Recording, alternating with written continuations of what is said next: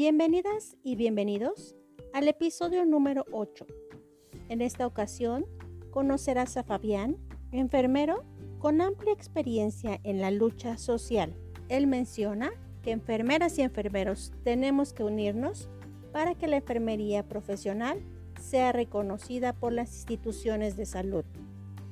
¿Te late si empezamos?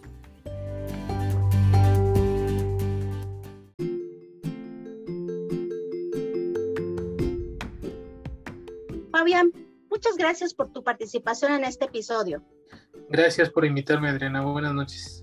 Tú tuviste la oportunidad de participar en lo que es un movimiento estudiantil muy importante para la universidad. Exactamente, sí. En, en 1999-2000 participé en la Escuela Nacional de Enfermería y Obstetricia, en la ENEO, como representante estudiantil en este movimiento. Me gustaría contarles que yo no conocía a Fabián.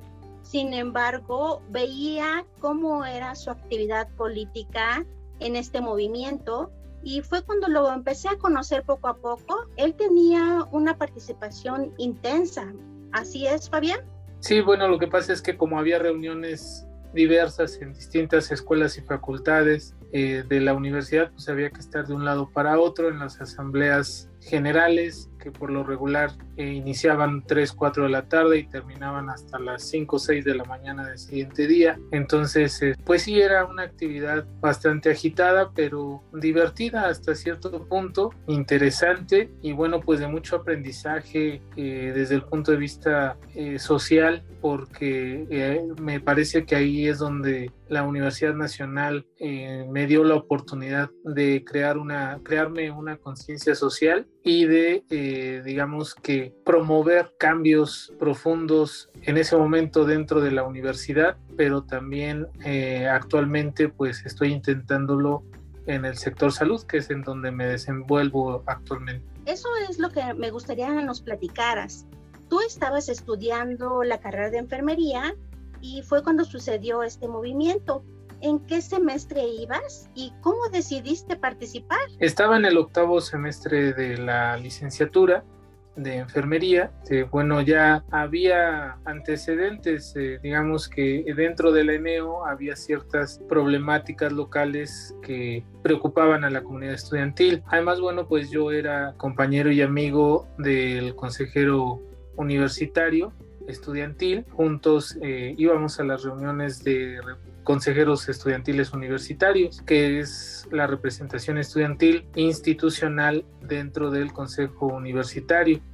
Entonces, entre los dos eh, recabábamos información, pasábamos a informar a los alumnos salón por salón, interrumpiendo las clases, pidiendo permiso a los profesores para que nos permitieran dar información. Eso era la actividad, digamos, rutinaria dentro de la escuela. Había ya una cierta identificación por parte de la comunidad estudiantil. Vota el movimiento estudiantil en contra del Reglamento General de Pagos que trata de imponer el rector Francisco Barnés de Castro en ese momento.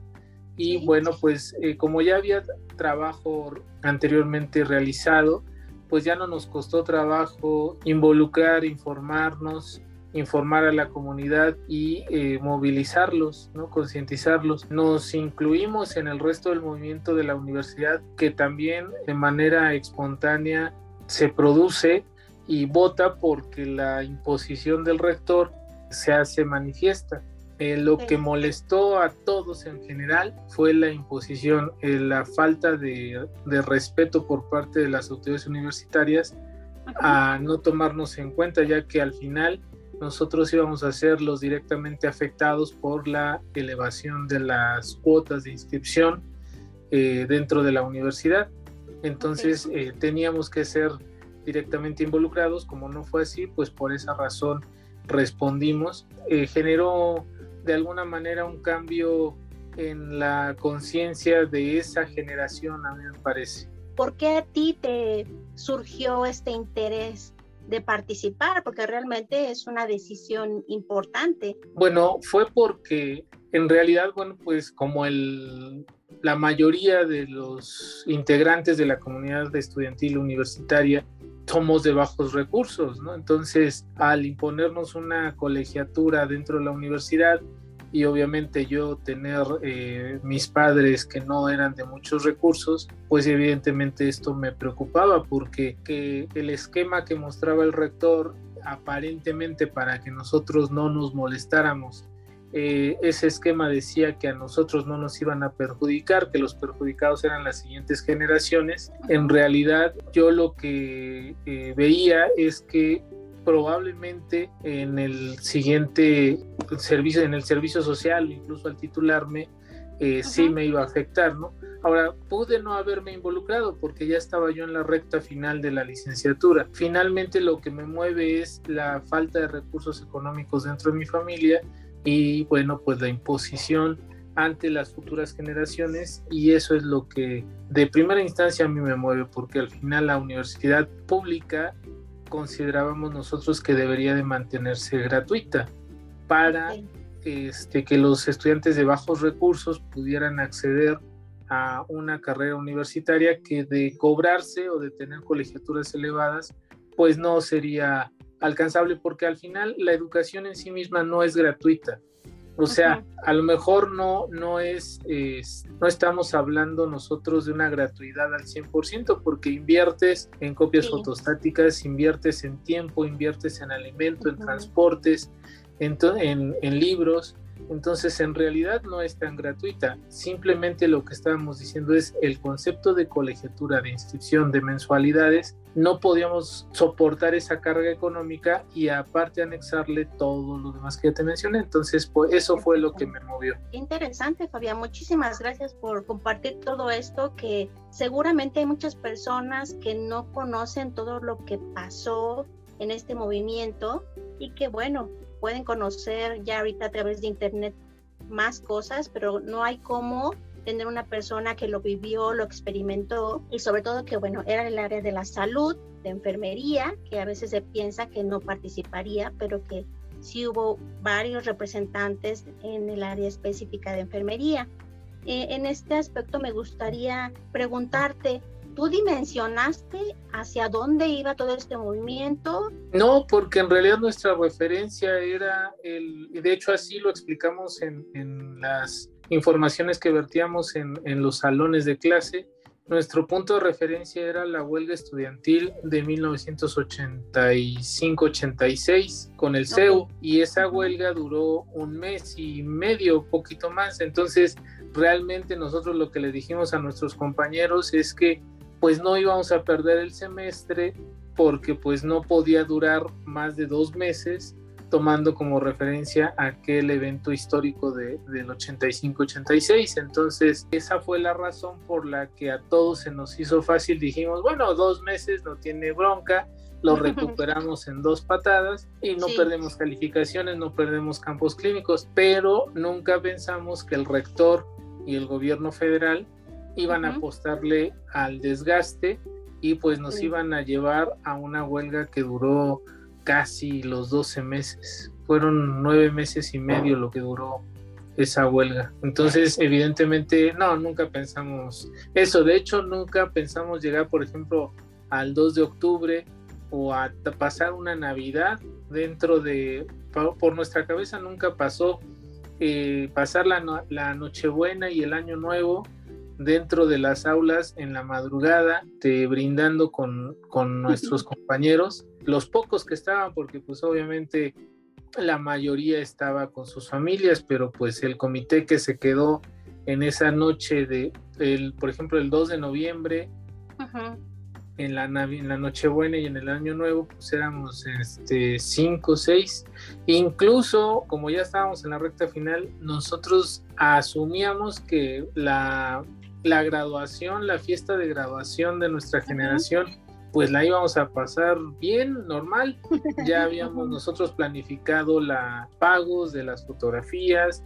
Entonces, este fue muy chistoso porque la fotografía se tomó, de, eh, recuerdo, en, con el campus tomado. Entonces, pues ahí pedimos autorización para la eh, al comité de ciudad universitaria. Entonces, eh, la, el día de la graduación, nosotros este, nos trasladamos a la misa, a la fiesta de graduación.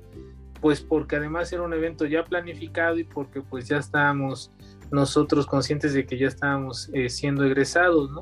Sí. Entonces eh, fue muy eh, chistoso porque además ese día, el día de la grabación, hubo una marcha. Entonces fuimos a la marcha y la marcha pasó precisamente frente a la iglesia donde fue la misa de graduación. Nos metimos a la misa, salimos de la misa, regresamos a la marcha y al Zócalo y de ahí nos fuimos al salón de fiestas. Entonces, realmente como jóvenes, pues si tú lo quieres rebeldes, no dimensionas eh, la profundidad de la que te estás formando. Pero sí te puedo decir que, por ejemplo, hubo un rumor ahí de que iba a entrar la Policía Federal y el Ejército y sí nos dio miedo, ¿no? Porque pues también tenías el antecedente de el 68 y pues tú nos hasta ese momento nos cayó el 20 de la gravedad del asunto en la que nos estábamos metiendo y que estábamos confrontando al gobierno federal. Entonces, eh, afortunadamente no entró, no llegó, no en ese momento y no como pensábamos. Esa noche yo me acuerdo que nadie durmió, todo el mundo planificando cómo iba a evacuar la escuela, por dónde íbamos a escapar. En fin, pues esas situaciones evidentemente te generan miedo, pero te generan también aprendizaje, ¿no? Sí, exactamente. ¿Este fue un momento que tú pensaste o piensas que es el más difícil que pasaste? O durante todo este tiempo de estos meses eh, en alguna asamblea o con alguna situación más complicada eh, en una marcha? ¿Se te presentó? Hablando, hablando de, este, de este asunto, sí. Sí, yo creo que fue la noche más inquieta en ese momento durante ese movimiento estudiantil, pero hablando ya de la etapa estudiantil, mi momento más crítico fue al momento de, eh, de, atender partos en, en, séptimo y octavo. Bueno, a mí me, da, me daba en ese momento mucho de nerviosismo atender un parto, el miedo de que el, niño se te fuera a resbalar. El, mi primer parto en, este Topilejo, eh, yo me acuerdo que estaba yo muy nervioso. había, había habido un parto previo que, bueno, pues ya no pudieron detenerlo, salió pélvico para sacar la cabeza. Fue todo un espectáculo que a mí sí me llamó la atención porque no podían sacar la cabeza, ya habían sacado todo el cuerpo del bebé y la cabeza no salía. Afortunadamente salió. Pero bueno, ese es, yo creo que el séptimo y octavo semestre de obstetricia fue el momento más eh, difícil como estudiante y como activista estudiantil, pues esa noche en donde el ejército se rumoraba que iba a entrar, que afortunadamente no entró. Oye, Fabián, pero me gustaría preguntarte lo principal. ¿A ti qué te latió para estudiar enfermería? Bueno, mira, eh, la Escuela Nacional de Enfermería tenía una característica en ese entonces, en ese momento, que ignoro yo si siga teniendo esa característica. Era receptora de muchos de los estudiantes que habíamos puesto en el trámite del pase automático como, primera opción es medicina, ¿no? Entonces, pero no solo eso, también había quienes habían elegido derecho, diseño gráfico, o sea, había bastantes jóvenes, éramos bastantes jóvenes que habíamos elegido de primera opción otra carrera, su mayoría medicina. Sí había yo puesto enfermería, pero realmente eh, lo hice con desconocimiento, porque realmente yo lo que conocía pues era la parte médica y enfermería. No, no había yo tenido la oportunidad de, analizar la profundidad. La elegí porque al final forma parte del área de la salud y porque evidentemente pues tenía que ver con eh, pacientes y porque precisamente por eso, porque finalmente fue una carrera afín al sector salud. Pero eh, bueno, pues ya yo en ese momento entré y eh, yo me acuerdo muy bien que mi primer clase, eh, la profesora de la materia de historia de la enfermería y la profesora de sociología eh, nos hicieron sentirnos a gusto con, con, lo que habíamos tenido, recibido, con lo que habíamos recibido en ese momento y no arrepentirnos, sino tomarlo. La, la clase, la bienvenida que nos dieron en ese momento, pues realmente a mí me hizo sentir a gusto y con, con, el paso del tiempo de ese, de ese primer mes, pues me di cuenta que enfermería en realidad eh, sí tenía bastantes cosas buenas y lo vi como una oportunidad para conocer un área del sector salud que yo desconocía. Entonces, eh, a través de estas profesoras que les agradezco eh, la forma en cómo nos dieron la bienvenida, la forma en cómo nos enseñaron, sobre todo la de historia de la enfermería, la forma en cómo se expresaba, porque además él es una profesora, es porque sigue, todavía vive, eh, se expresaba bastante orgullosa de su profesión. Entonces, esta Sandra Sotomayor, pues ella, gracias a ella, yo desde la primera clase que nos dio, tomé la decisión de quedarme ahí, conocer la enfermería y pues dije, bueno, pues vamos a, a tomarla. Y sí me gustó. Y entonces pasaron los semestres, pasaron los conocimientos y al final pude yo decidir que esa era una de las carreras que yo quería ejercer. Gracias Fabián por compartirnos cómo fue pues tu inicio en esta carrera.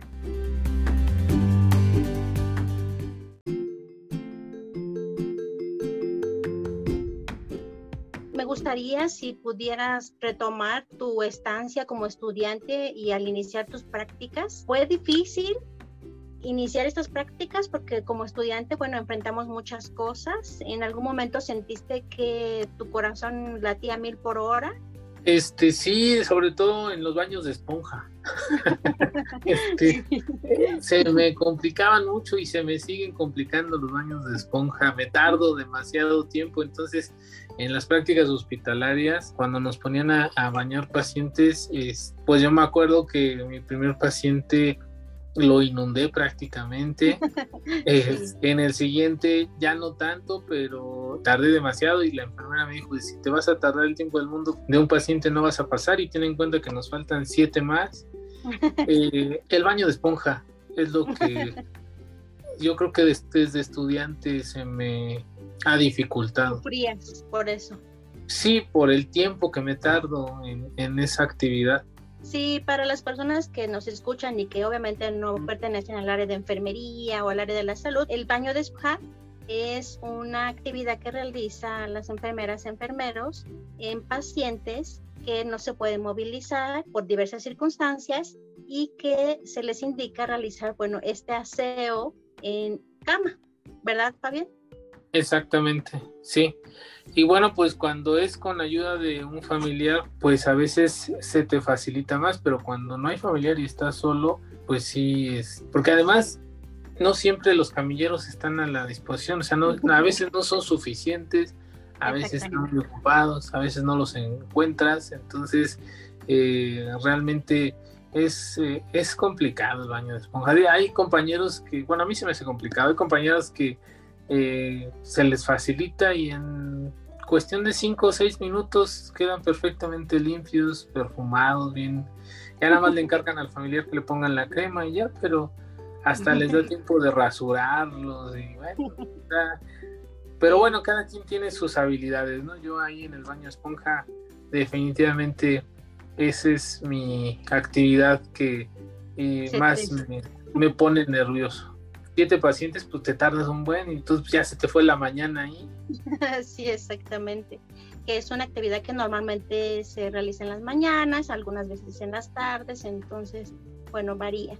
Hablando de nerviosismo, ¿cómo fue tu experiencia cuando como estudiante quizás viste fallecer a alguna persona la primera vez? ¿Cómo fue esta situación para ti?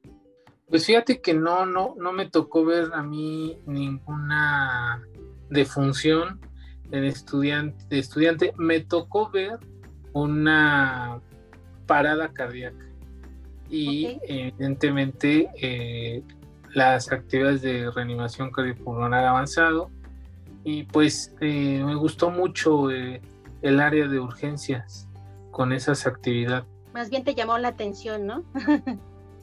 Sí, porque, o sea, me gustó porque por la, el movimiento que genera la adrenalina, la, emergencia, ¿no? De atender y de moverte. Entonces, es, a mí me gusta mucho el área de choque. Ahorita, bueno, no, ya llevo eh, un ratito que no estoy ahí, estoy en hospitalización, pero sí, sí me, me agrada estar en la de choque. Fabián, me gustaría preguntarte, ¿en qué turno laboras?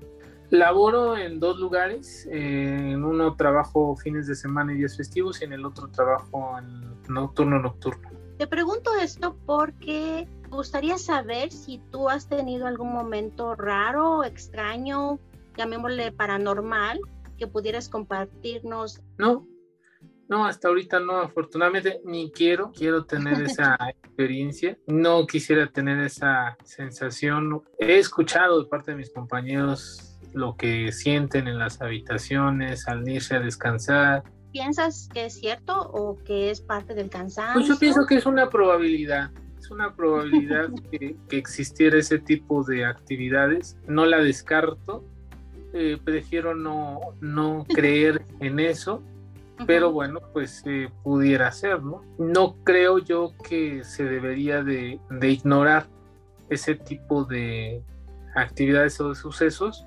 puesto que no es una o dos personas la que los cuentan, ¿no? sino muchas personas en diferentes momentos, en diferentes lados, pues, y tampoco, fíjate que tampoco me ha tocado escuchar a los pacientes que te dicen, ya ves que hay, compañeros que dicen, vino la señorita, o pasó el niño o la niña, nada de eso me ha tocado afortunadamente. Ok, me parece perfecto porque hay personas quienes sí les ha tocado muy cercano y que obviamente pues sí lo, lo experimentan. Otro punto que me gustaría preguntarte es cómo ha sido la experiencia cuando tú has tenido algún paciente que sea familiar tuyo y que hayas tenido que apoyarlo de alguna forma como enfermero. Con mi padre y con mi madre he estado en momentos oportunos y lo que aprendí de la enfermería me sirvió para atender a mi papá. Sigo atendiendo a mi mamá. Ok, ¿es difícil en toda esta situación o te facilita, bueno, todo esto que ya conoces? Eh, Yo creo que depende de la persona, del paciente. O sea, si el paciente es cooperador, te facilita mucho las cosas. Pero si tu familiar es difícil en el manejo de los medicamentos, difícil en tomárselos, en la disciplina para tomarse los medicamentos, para modificar su estilo de vida, pues te dificultan las cosas. Entonces, obviamente, eh, a lo mejor esa confianza que se tiene como familiar, hay momentos en donde transgredes la pasividad y llegas a un momento de reclamo o de regaño, en donde a un paciente común y corriente no se lo dirías, ¿no? Un comentario fuerte de regaño, entonces, pero si él, a mí afortunadamente mi mamá ha sido muy cooperadora, mi papá sí era un paciente este, indisciplinado, mi papá era un paciente indisciplinado, entonces era difícil de conseguir que, que se tomara los medicamentos a su hora, era difícil que respetara la dieta, pero afortunadamente al final eh, aceptaba y obedecía. Pero sí, el proceso de convencimiento sí me llevaba más tiempo que con mi mamá. Mi mamá no tengo problema. Y con mi papá sí convencerlo era bastante este, complicado.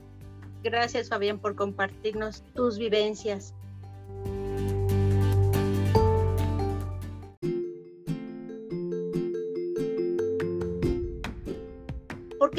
Medicina, Fabián? Al final concluí enfermería, la sigo ejerciendo. Tomé la decisión de retomar ese pendiente que había yo dejado. Significaba una adquisición de conocimientos de, manera diferente, con otra visión. Y como nos lo dijo en su momento la profesora eh, Sandra Sotomayor en la bienvenida, la enfermería tiene como objeto de estudio el cuidado y la medicina el curar.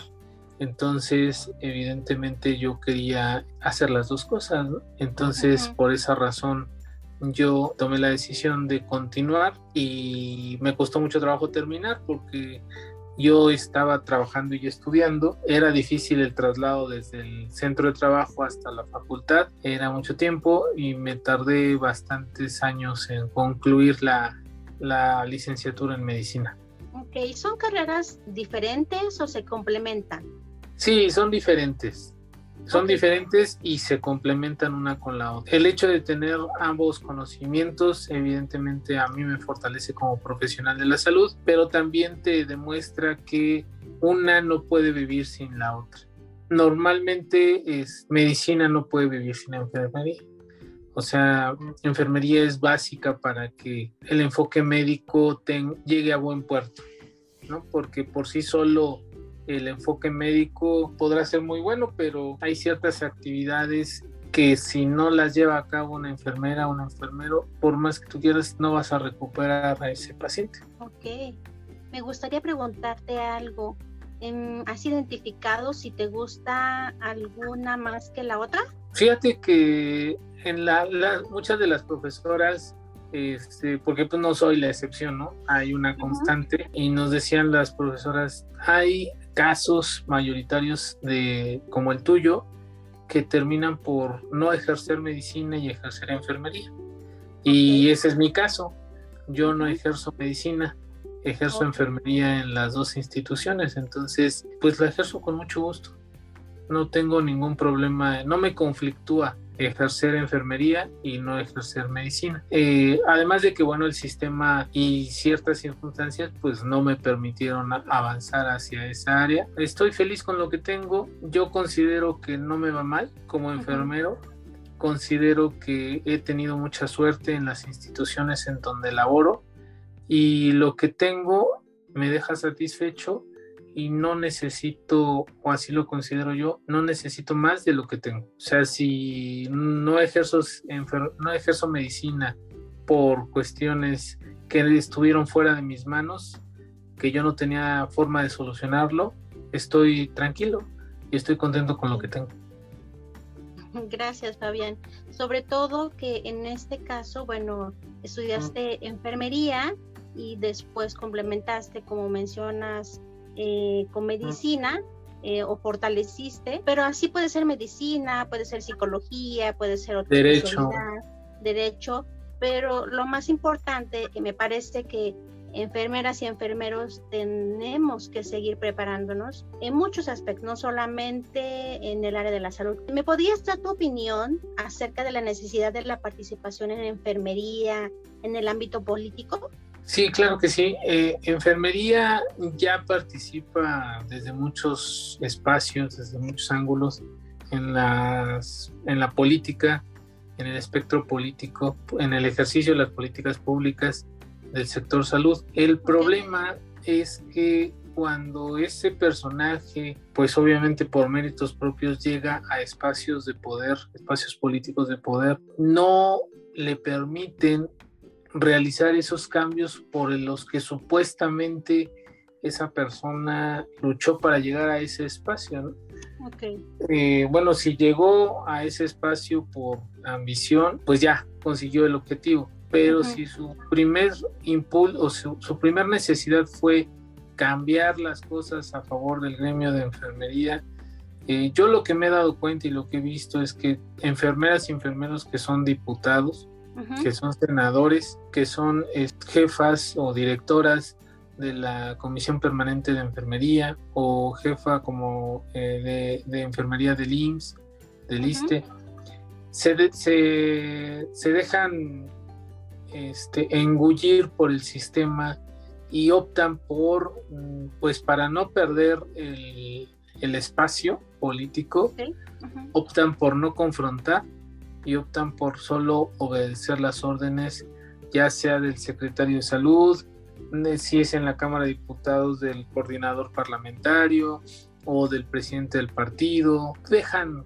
a un lado las necesidades del gremio de enfermería. Y eso yo ya lo he visto constantemente. Entonces, yo creo que las enfermeras eh, debemos de involucrarnos en política para presionar a estos colegas que ya están en los espacios de poder y presionarlos a que volteen a recordar esas necesidades que en algún momento se les olvidaron, ya que llegaron al espacio de poder.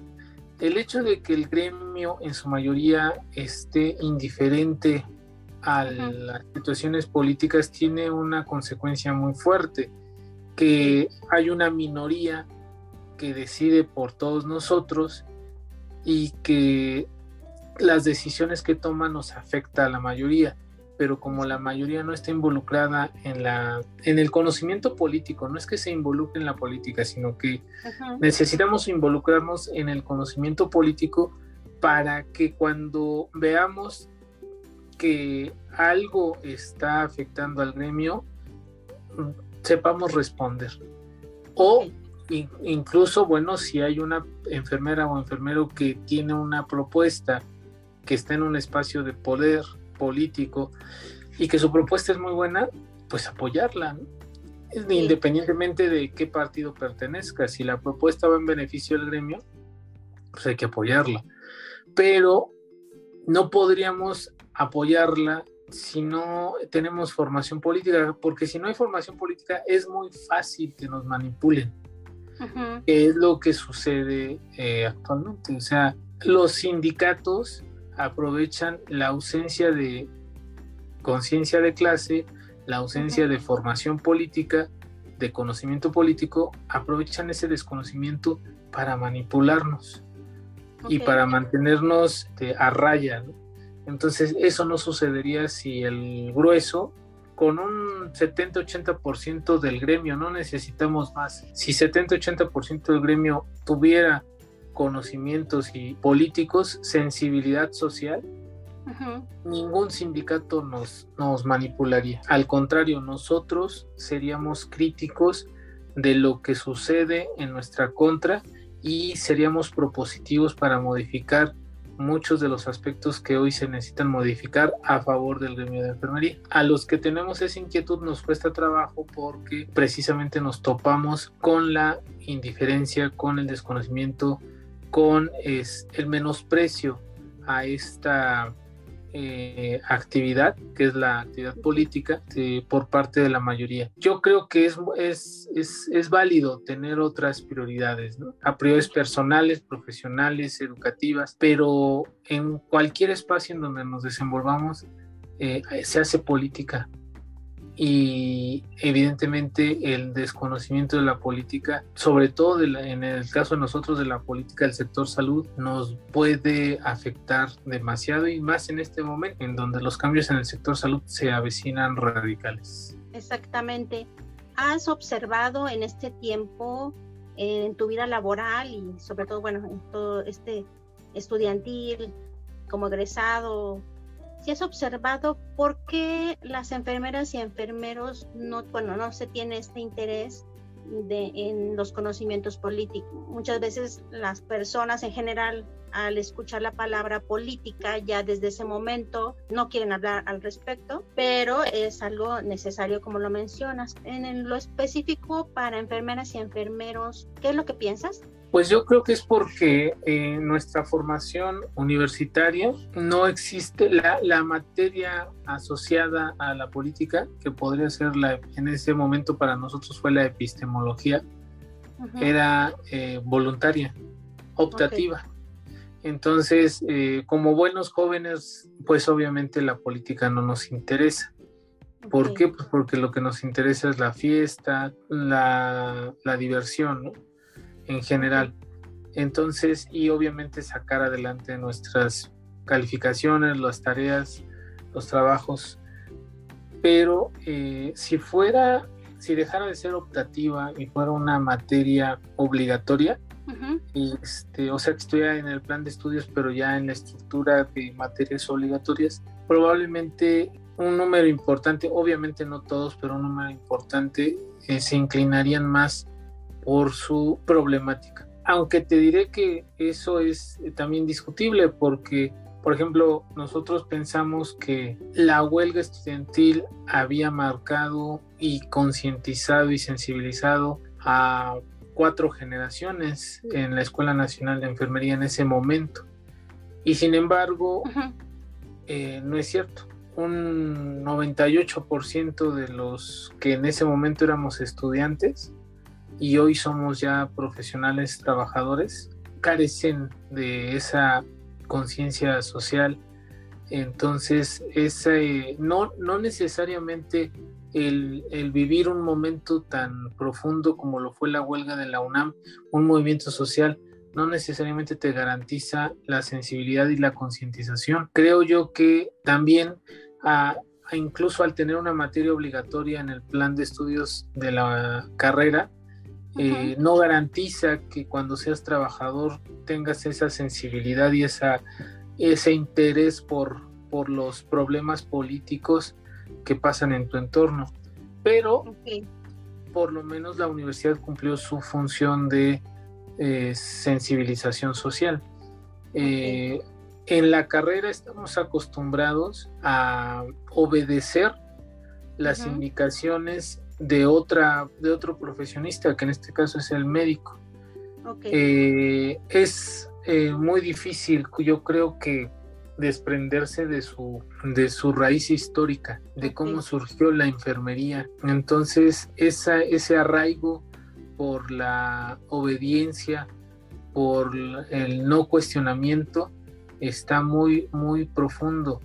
Pero también las enfermeras y enfermeros que consiguen el espacio de poder están acostumbrados al autoritarismo. Mm, eh, y, obvio, y, a, la, a, la, imposición y a la doblegación. Entonces, cuando esa minoría que sí se interesa por la política y que sí es, eh, tiene visión y tiene la posibilidad de alcanzar espacios políticos, llega a esos espacios de poder, la forma de ejercerlos los hace con eh, mano dura. Y entonces la mayoría desde la escuela nos enseñan a obedecer a ese que está arriba, aunque sea nuestro colega. ¿eh? Sí, o sea, eh, obedecen la jerarquía y no cuestionan. A menos de que la personalidad del colega este, le permita salirse un poco de, esa, de ese perfil y cuestionar y responder y en su caso es proponer porque no solo es cuestionar y responder, sino hay que proponer alternativas, construir propuestas y eso muy pocos lo hacen. Entonces la mayoría obedece la indicación y pues así me lo dijeron y así lo voy a hacer, ¿no? Entonces eh, yo creo que es una cuestión de formación universitaria y ahí estaría tal vez la posible solución, quién sabe, que, la que en las materias obligatorias en los planes de estudio estuviera la materia, por ejemplo, de epistemología, ¿no? Eh, que sin quererlo este, te va induciendo al análisis político de los problemas eh, sociales de la historia de la humanidad. Cierto. Mencionaste, Fabián, que en una clase de historia de la enfermería tuviste eh, dos profesoras, bueno, una profesora y otra en sociología, eh, las cuales influyeron mucho en ti por su manera de enseñar. Quizás a eso te refieres también que si durante la carrera tenemos alguna maestra, maestra maestro que nos enseñara en este aspecto político, pudiera obviamente ser mejor para la formación. Nosotros tuvimos en epistemología a un filósofo. Okay. Eh, y bastante bueno. Entonces, es, eh, no necesariamente tiene que ser una enfermera. Eh, yo creo que, o sea, como no existe, eh, no necesariamente tendría que ser en un inicio una enfermera. Ya después, si existe alguien con ese perfil, podría integrarse a esta materia, ¿no? Pero, no sé, el hecho de, a lo mejor las, por ejemplo, las normas, las normas oficiales mexicanas, tendría que darlas una enfermera que nos enseñara a entenderlas, las normas, y a saber cuál sería el efecto de no aplicarlas y cuál es el efecto de aplicarlas, tanto por parte de nosotros como por parte de la institución y de las autoridades gubernamentales. Ahora, ¿qué pasaría si no se respetan esas normas oficiales mexicanas? ¿Cuál es la consecuencia que traería para el profesional de la salud y en general para el sector salud? Entonces, eh, a eso me refiero, o sea, al final no salirnos de nuestro ámbito de la salud, pero sí cuestionar las políticas, analizarlas, las políticas públicas, la normatividad y ver qué nos funciona, qué no nos funciona, por qué no nos funciona y empezar a cuestionar desde la carrera, ¿no? para cuando nos incorporemos empezar a analizar por qué lo hago, dónde dice, ¿no? Entonces, este, y así. Me gustaría preguntarte si las enfermeras y enfermeros necesitan algunos aspectos básicos para tener una participación política. No, yo creo que más bien es interés, interés por eh, analizar cómo nos afectan las decisiones de las autoridades. Con eso es suficiente porque cuando te interesa algo, por mínima que sea el interés, empiezas a leer y a analizar. Y una vez que empiezas a analizar, empiezas a entender. Y cuando lo entiendes, entonces es cuando empieza el cuestionamiento. ¿no? Y ya que empieza el cuestionamiento, ahora empiezas a proponer. Y cuando propones, bueno, pues quieres que haya una contraparte que te escuche, ¿no? Y que te responda a lo que estás proponiendo. Y si no está de acuerdo la contraparte, entonces es donde inicia el debate de por qué yo te propongo esto y por qué tú no lo aceptas. Sí, exactamente.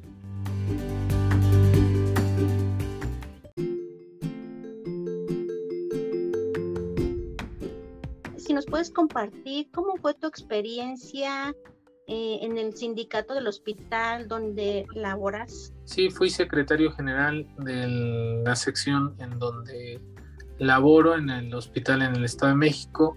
Al final, que entendí que hay una estructura nacional que no te permite tomar decisiones por estructura, eh, porque tienes que obedecer lo que dice la dirección nacional. Hay una necesidad de mantener una relación entre el sindicato nacional o los representantes nacionales y las autoridades de salud. Esa relación armónica no se puede destruir ni se puede alterar eh, por nada del mundo. Entonces, siempre va a haber una negociación, eh, a menos de que los intereses de uno o de una de las partes sea eh, profundamente afectado. Pero incluso si los intereses de una de las partes es profundamente afectado, pero a cambio de, ese, de esa afectación va a obtener una ganancia política o económica, a la Dirección Nacional no le interesa que sus representados sean afectados. Cuando alguien quiere tomar una iniciativa, pues te bloquean. Mm, y entonces, eh, pero también eh, otra cosa que yo aprendí es que, en, fíjate que en el, en el hospital el 95% del personal es universitario, o sea, en general, área médica, área paramédica y área fin. Somos universitarios y yo pensé que por tener un nivel universitario íbamos a pensar diferente al trabajador eh, de mantenimiento, por ejemplo. Y resulta que no es así, que el universitario tiene algunas coincidencias en la, en la forma de pensar de mantenimiento o el de cocina o el camillero, eh, aspectos eh, laborales, estrictamente laborales. Sí, sí. Entonces, este, pues así no funciona. ¿No? Es verdad, como alguien me dijo, ese, es difícil creer que al trabajador lo tienes que estar estimulando para realizar lo que le corresponde por obligación. Entonces, por ejemplo, es no faltar entonces, dice, te tienen que pagar por no faltar o te tienen que estimular para que no faltes tanto. Y esa es parte de nuestras obligaciones como trabajadores. Y sin embargo, la representación sindical le pide a la autoridad que nos estimule para que nosotros no faltemos. Entonces, eh, yo sí noté a mis compañeros como que, a pesar de ser universitarios, mm, hacen lo posible por no trabajar y por cobrar sin trabajar. Entonces, pues yo no estoy de acuerdo en eso. O sea, por, por un lado no estaba yo de acuerdo en la forma de pensar de mis compañeros, de los que yo representaba, y por el otro tampoco estaba yo de acuerdo en la forma en cómo pretendían llevar los conflictos la representación nacional. Por ejemplo, yo le decía en ese momento, necesitamos tanto número de plazas porque el hospital eh, estaba en ese momento subutilizado y ya después cuando fue rebasado se requería de más personal Entonces, eh, vas y solicitas al gobierno federal más plazas y te dicen que no hay dinero, ¿no? Y no hay dinero y hay otro tipo de gastos en donde tú ves que sí hay dinero, lo que pasa es que está mal aplicado. Pero tú no puedes decir nada porque hay una representación nacional que se dedica precisamente a hacer estas negociaciones. Tú como secretario general te tienes que sujetar pues a, lo que normalmente se maneja en política, ¿no? Que es la, la negociación y la buena relación. Entonces, eso te limita mucho. Por eso mejor opté por la, ser luchador social, porque la representación sindical me indica que si el jefe jerárquico mayor, que es en este caso el presidente del Comité Ejecutivo Nacional, me manda a decir que me calle la boca, que lo que, que ellos se encargan de negociar lo que tengan que negociar y que van y que pues yo tendría que asumir el resultado, este tampoco me gustó. Entonces dije, no, pues no, no puedo yo ni trabajar con unos ni trabajar con otros, entonces mejor me regreso a mi área de trabajo y sigo en la lucha social. ¿Fue desgastante para ti? ¿Fue difícil? No, fíjate que no, al final es aprendizaje y es, es una forma de, de, saber cómo gestionar las cosas. Aprendes a negociar, pero cuando tú llamas a tus compañeros y les dices se acaba la posibilidad de la negociación y hay necesidad de que eh, confrontación y del uso de la fuerza para que la autoridad haga caso, pero si tus compañeros te dicen, no, pues es que yo soy universitario, ahí, ahí sí son universitarios, yo sí soy universitario, pues como me voy a ver mal este, gritando y manifestándome, no, no, mejor tú hazlo, tú eres mi representante, yo confío en ti y pues ya, pero pues cuando sales con una mala negociación, resultado de que pues la mayoría está a expensas de lo que tú obtengas, pues empiezan los, los reclamos, ¿no? Dice, pues, negociaste mal, pues es que hubiera negociado mejor si ustedes me ayudan a hacer presión, ¿no? Entonces esa situación a mí ya no me gustó. El hecho de que me quisieran dejar a mí solo todo, pues no porque ellos querían que nada más extender la mano y ahí está la solución, ahí está la llave de la solución. Y no, no es así. Hay autoridades eh, dentro del hospital Don Trauc son muy, muy, muy duras. Entonces es, no es tan fácil sacarles un, un, logro, ¿no? Entonces, o hacerles respetar en el momento en que se está evidenciando que se están vulnerando los derechos de los trabajadores, no es tan fácil hacerlos respetar. Entonces, eh, tampoco yo me voy a confrontar ¿no? a muerte con el director o la jefa de enfermeras, porque al final ese espacio tiene un ciclo y yo, yo voy a regresar a ser operativo. Entonces, el, el, confrontarme a muerte con mis autoridades, pues no. Pero, evidentemente, si hay una participación numerosa de los compañeros, lo único que se necesita es presencia física para que la autoridad diga, bueno, si no concedo algo de lo que me están pidiendo, esa presencia pasiva o, educada que está en este momento afuera de mi oficina, pues me va a empezar a gritar, ¿no? Entonces, como no quiero que se haga desorden, pues mejor les empezamos la negociación. Pero es más fácil así negociar con el apoyo de la gente. Pero cuando la gente te dice, no, pues ve tú y es tu obligación y a ver qué obtienes de la negociación, pues es muy difícil dar resultados satisfactorios, ¿no? Das hasta donde se da y hasta donde se puede. Entonces, como yo vi una falla de parte de mis compañeros, pero sí querían que yo les apoyara en todo lo necesario para cobrar sin ir a trabajar, pues yo no, no dije, no, pues de aquí no soy. Entonces, si quieren logros, si quieren mejoras en sus condiciones laborales, hay que luchar. Si no están dispuestos a luchar, pues entonces mejor yo me regreso y pues todo el mundo tranquilo y que el mundo ruede, ¿no? Sí, exactamente. Muchísimas gracias, Fabián, por compartir toda esta experiencia. La verdad es de que muchas enfermeras y enfermeros de repente no eh, deciden participar y que obviamente em, hay mucho que hacer, por eso em, me enfoco en estas preguntas, porque obviamente em, dimensionan que la política es muy complicada, que enfermería no tendría que estar ahí, y es todo lo contrario. Es todo lo contrario para eh, lo que es la profesión en general, pero también individualmente.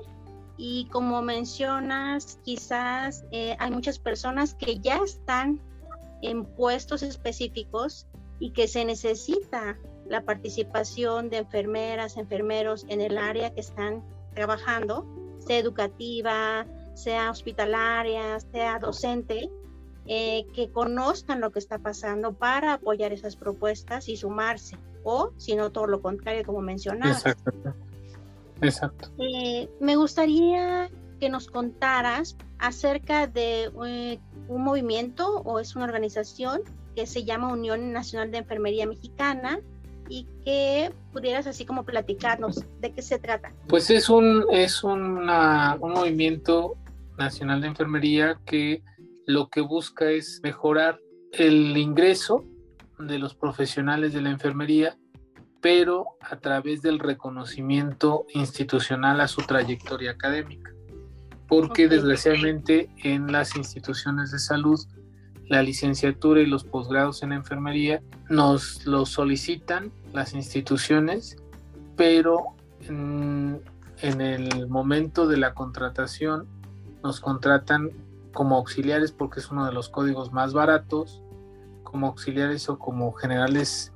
Este, entonces el ingreso no es compatible con nuestra trayectoria académica. Entonces para nosotros es importante que la norma 019 para el ejercicio de la profesión de enfermería sea respetada y aplicada estrictamente al 100% en todo el sector salud público y privado. Si esto sucediera, obviamente trae como consecuencia que nosotros adquirimos mayor responsabilidad, pero también esa mayor responsabilidad va acompañada de una mayor remuneración porque reconoce la trayectoria académica.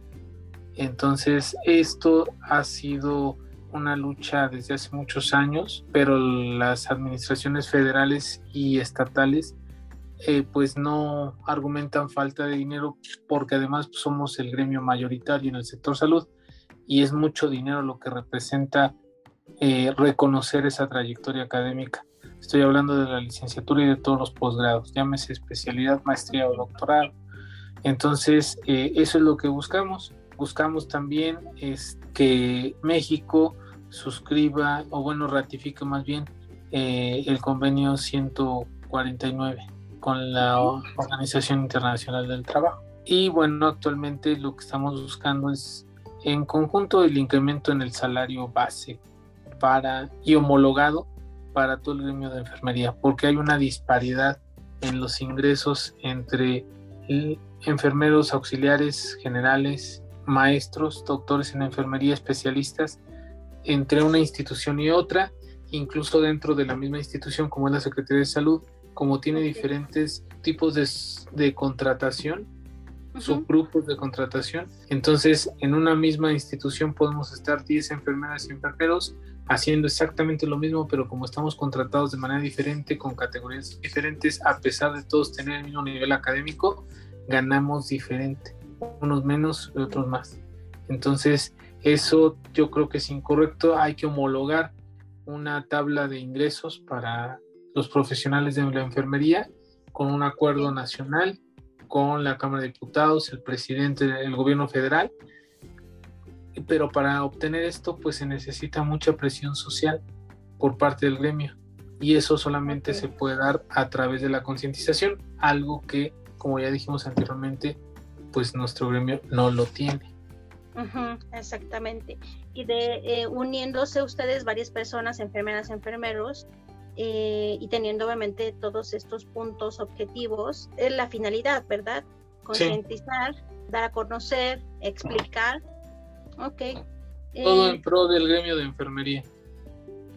Y me gustaría saber si tienen alguna red social en la cual pudieran como buscarla y sobre todo... Sí, en, Facebook está así Unión Nacional de Enfermería Mexicana.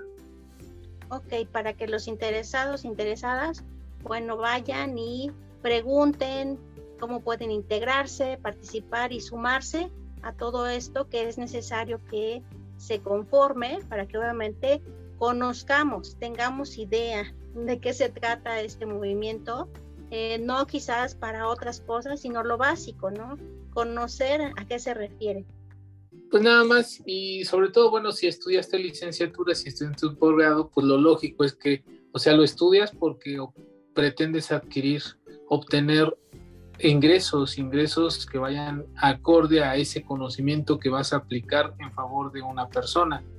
Entonces, eh, yo veo ocioso que estudies una licenciatura y que te contrates como auxiliar, a lo mejor al principio como necesidad, pero una vez que estás consciente, empiezas a, deberías de decir, bueno, pues yo merezco un ingreso más decoroso por el conocimiento que estoy obteniendo y por el, el conocimiento que estoy vaciando hacia el cuidado de una persona, aunque es un ser humano, sí, pero la institución para la que trabajo, sea pública o privada, está obteniendo, que si es privada está teniendo un beneficio lucrativo y si es pública, pues está obteniendo que esa persona, ese ciudadano, se incorpore más rápidamente a su eh, productividad económica.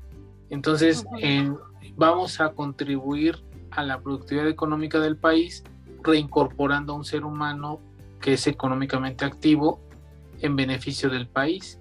Entonces, si esa es mi contribución, pues merezco un reconocimiento económico a ese conocimiento que va a contribuir para que eso suceda, para que este ciudadano se reincorpore. Entonces, eh, yo sí creo que esa parte es, creo yo, muy sencilla de entender, ¿no? El problema es que estamos muy eh, educados desde la universidad a que nos resuelvan el problema de manera más fácil y ya que me lo se resuelva como se resuelva, no sé. Ah, sea poco, mucho o nada, pero que se resuelva, que otros lo hagan. No, pues eso está mal. Fabián, muchísimas gracias por tu participación en este episodio. A ti, Adrián, muchas gracias. Y sobre todo que compartas toda esta experiencia realmente que es nueva en todos estos episodios que han, se han dado gustaría preguntarte si tienes algún mensaje final para todas las enfermeras y enfermeros o para la población en general. Para las enfermeras y enfermeros del país, que tenemos que unirnos para que eh, la enfermería profesional pues sea reconocida por las instituciones del sector salud. Ese es el mensaje. Gracias, Fabián. Hasta luego. Un saludo, un abrazo. Gracias.